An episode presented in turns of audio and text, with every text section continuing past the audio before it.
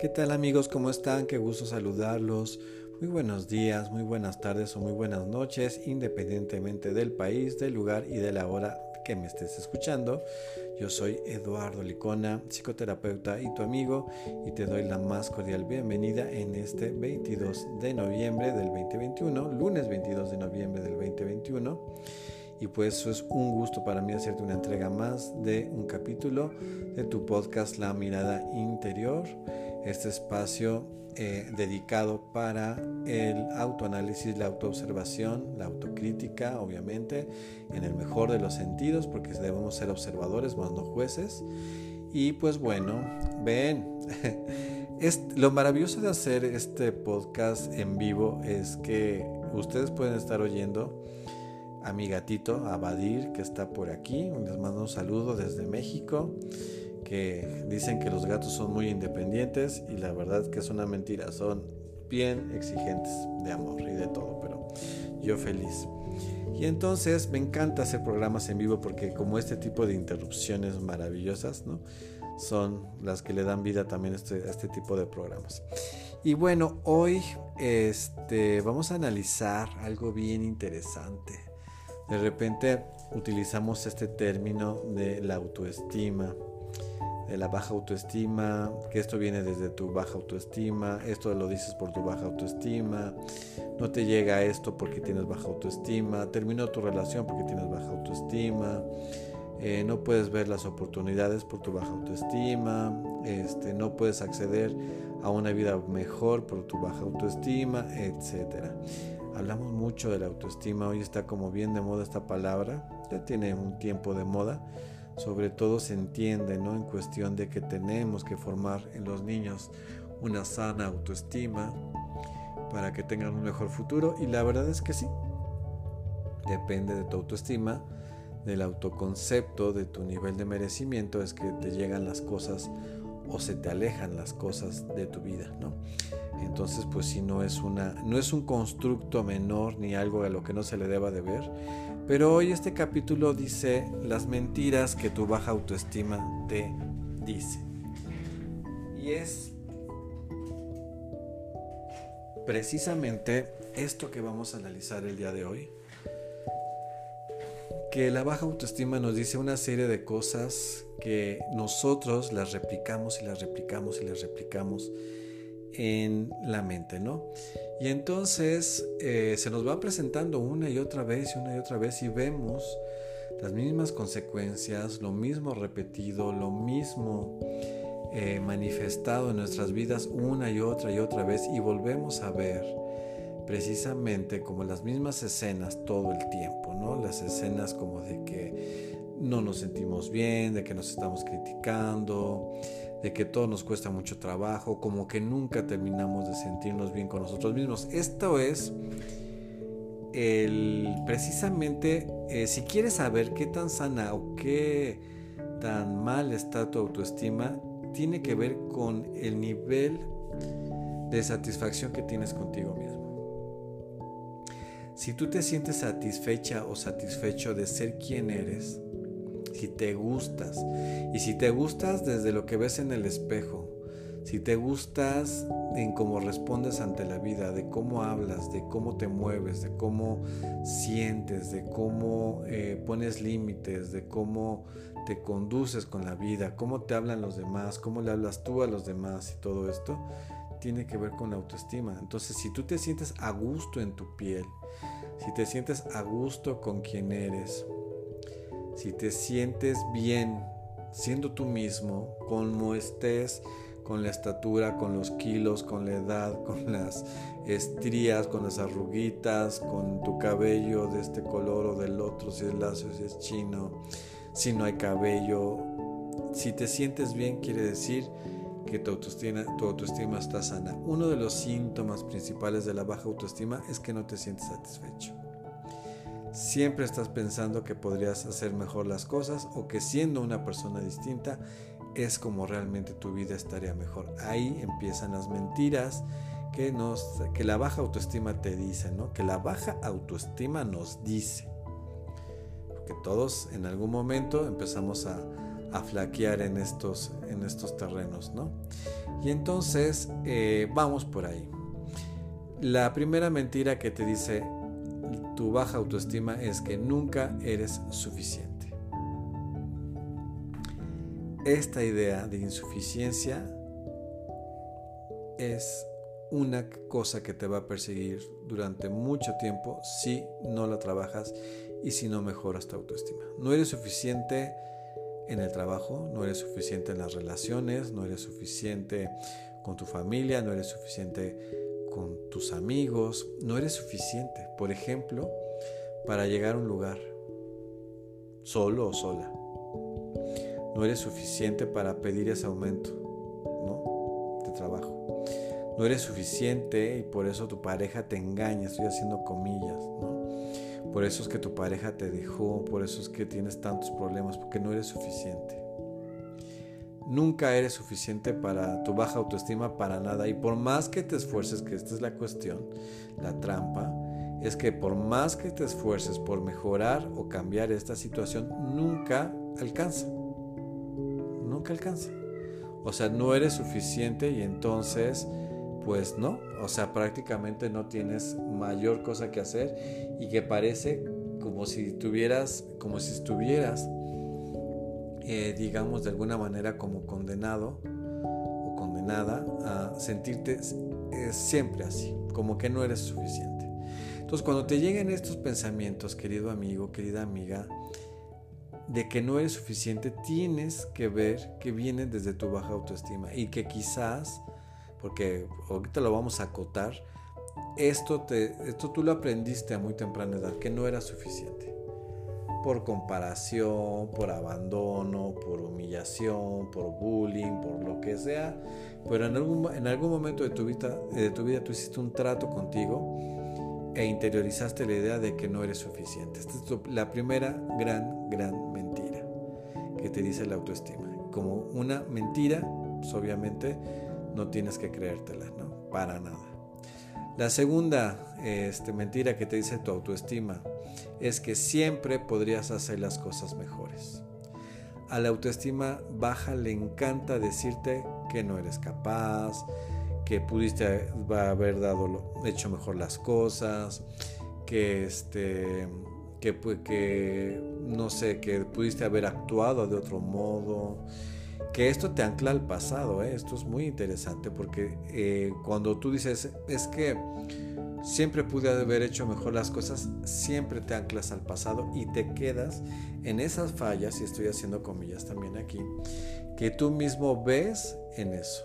Y es lo típico, por ejemplo, del deportista que corrió su primera carrera de 5 kilómetros o el que corrió su maratón y que no está contento porque llegó al maratón, sino porque no pudo hacer un mejor tiempo.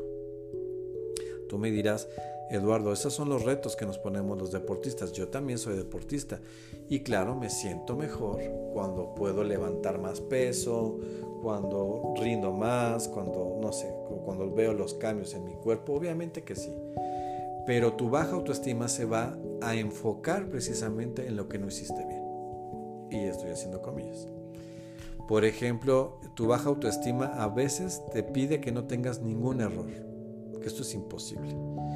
La baja autoestima, porque luego cómo nos confundimos, la baja autoestima es la que nos, eh, nos exige la perfección. Porque una persona con una autoestima sana se permite aceptar su imperfección. Y de hecho, en querer perseguir la perfección es que radica la imperfección. Nadie es perfecto, o sea, absolutamente nadie, y entonces tú te lo estás exigiendo. Entonces, pudiste haber sido mejor como mamá, pudiste haber reaccionado mejor con tu pareja, siempre pudiste haber hecho mejor las cosas en el trabajo, siempre pudiste haber sido más inteligente, más previsora, más previsora, ahorrar más, pudiste, este, no sé, mm, hacer menos tiempo. Eh, etcétera. El chiste es que nunca estás satisfecho con tu desempeño en la X área que tú me menciones aquí. Siempre pudiste haber hecho las cosas mejores. Esa es una idea que persigue mucho a las personas con baja autoestima y que se están criticando. Averigua, haz tu inventario. ¿En qué no me siento suficiente? A lo mejor no me siento suficiente como pareja, no me siento suficiente como amante, no me siento suficiente en el trabajo, no me siento suficiente como mamá o como papá, no me siento suficiente como hijo porque no cumplo las expectativas de mis padres, no me siento suficiente conmigo mismo, ¿no? Siempre pudo haber hecho las cosas mejor. ¿En qué? ¿En qué te estás castigando? ¿Y en qué piensas que siempre pudiste haber hecho las cosas mejor?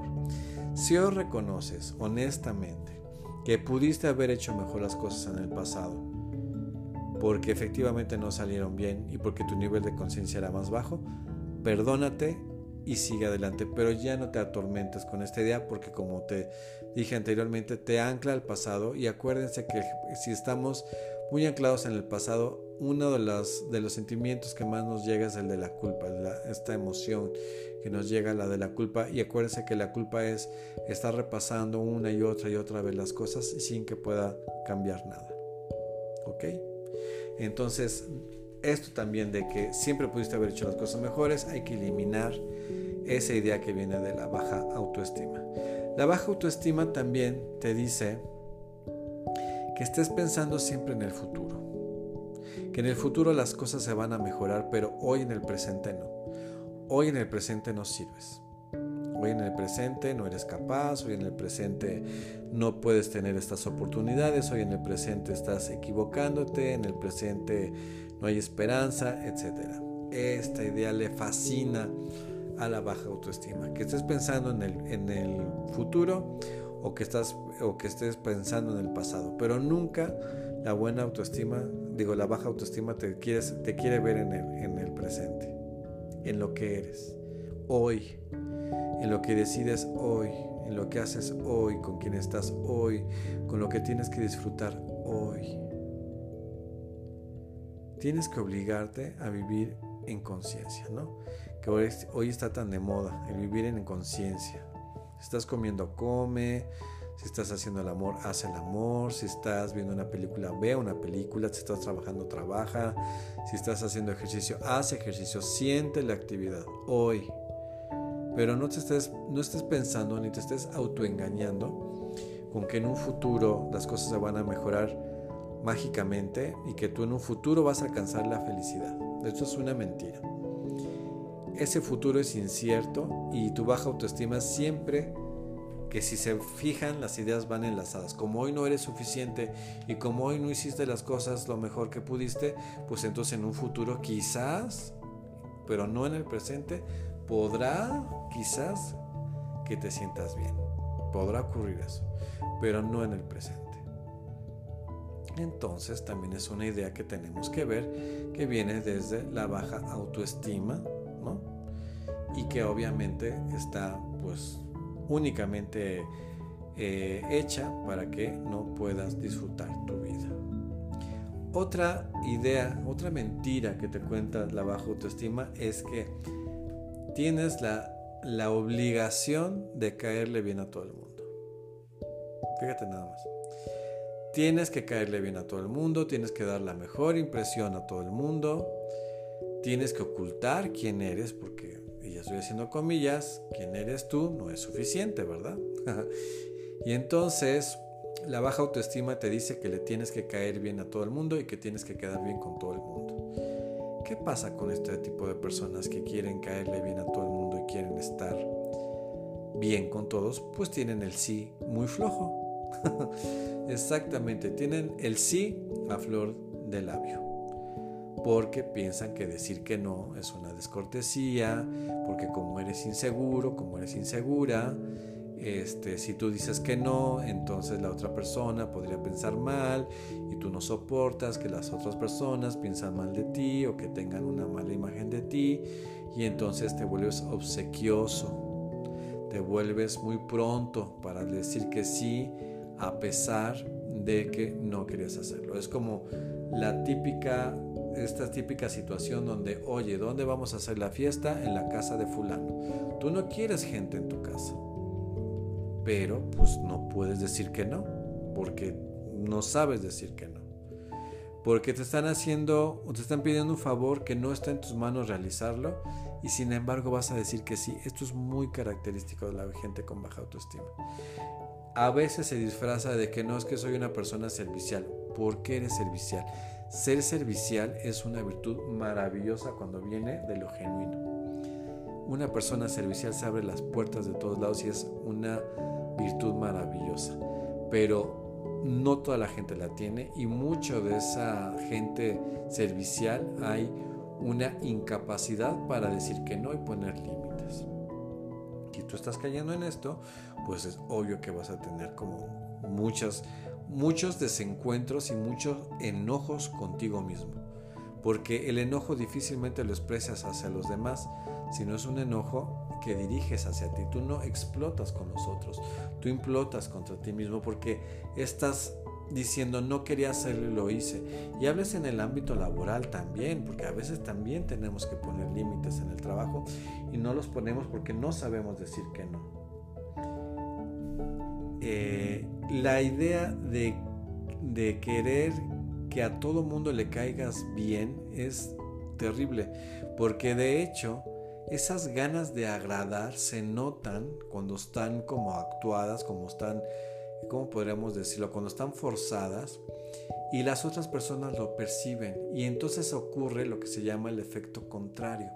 En vez de que caigas bien, y estoy haciendo comillas, vas a caer mal porque la gente percibe que lo que realmente quieres es caber en ese núcleo, es quedar bien a costa de todo y entonces pues obviamente pues no, no es por una cuestión genuina que se nota finalmente con el tiempo. Si tú crees que tienes que caerle bien a todo el mundo, es una idea que viene de tu baja autoestima y de tu inseguridad y entonces también te la tienes que cuestionar. Finalmente, porque son muchísimas las mentiras que nos cuesta, que nos cuenta, perdón, la baja autoestima, vamos a mencionar una que es también muy importante, que tiene que ver con nosotros, con nuestro cuerpo, con nuestra cara, con nuestro cabello, con nuestra forma física, con nuestro peso, con nuestros años, con nuestra nariz, con nuestros ojos, que es que tú no eres suficiente también a nivel físico siempre te estás comparando con otras personas y por lo regular con personas, y estoy haciendo comillas una vez más, que eh, podrás calificar como mejor que tú. Siempre te pones en un nivel de, desventaja respecto a tu físico, respecto a tu apariencia.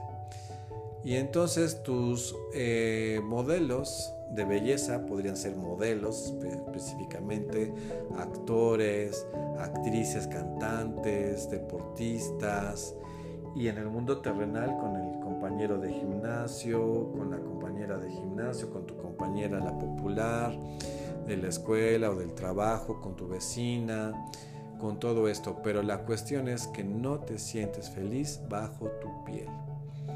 No te gusta tu aspecto físico y aquí, desde que entran los trastornos alimenticios, hasta que te agredes físicamente, hasta una, un franco rechazo hacia tu cuerpo, hacia tu color de piel, hacia tu peso, castigos que vienen desde dietas restrictivas así tremendas, ayunos, este, pues no sé, desde que literal te rechaces y estés hablando muy mal de tu aspecto físico. Esta es otra de las grandes mentiras que perjudican mucho el que nunca te sientas bien con quien tú eres y lo malo es que sea por comparación de otras personas cuando acuérdate que en el derecho, los derechos humanos de los niños la comparación es un tipo de maltrato porque precisamente se pierde la individualidad. Y cuando somos adultos, quienes somos em, y nos ensañamos, ya somos los adultos con nosotros mismos en la comparación. Quizás también la comparación te la hicieron cuando tú eras menor y no tuviste injerencia sobre eso, pero hoy te quiero decir que si tú estás comparándote con los demás y estamos hablando específicamente de la cuestión física y te sientes en desventaja y sientes que tu valor está supeditado a cómo te ves, eso te lo está marcando tu baja autoestima. De hecho, el que tú te estés comparando viene de tu baja autoestima. Una persona que se siente bien consigo misma no se compara.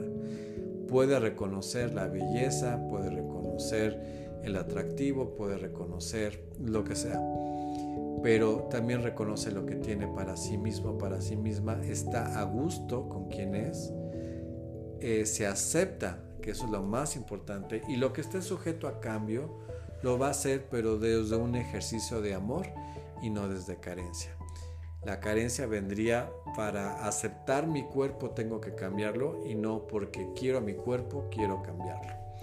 Entonces, o mejorarlo, cuidarlo, alimentarlo, darle descanso, todo lo que no nos permitimos, porque también la, autoestima baja no nos permite que a nuestro cuerpo le demos descanso, le demos buena comida, le demos este, pues limpieza, que lo atendamos, que vayamos al médico, etcétera.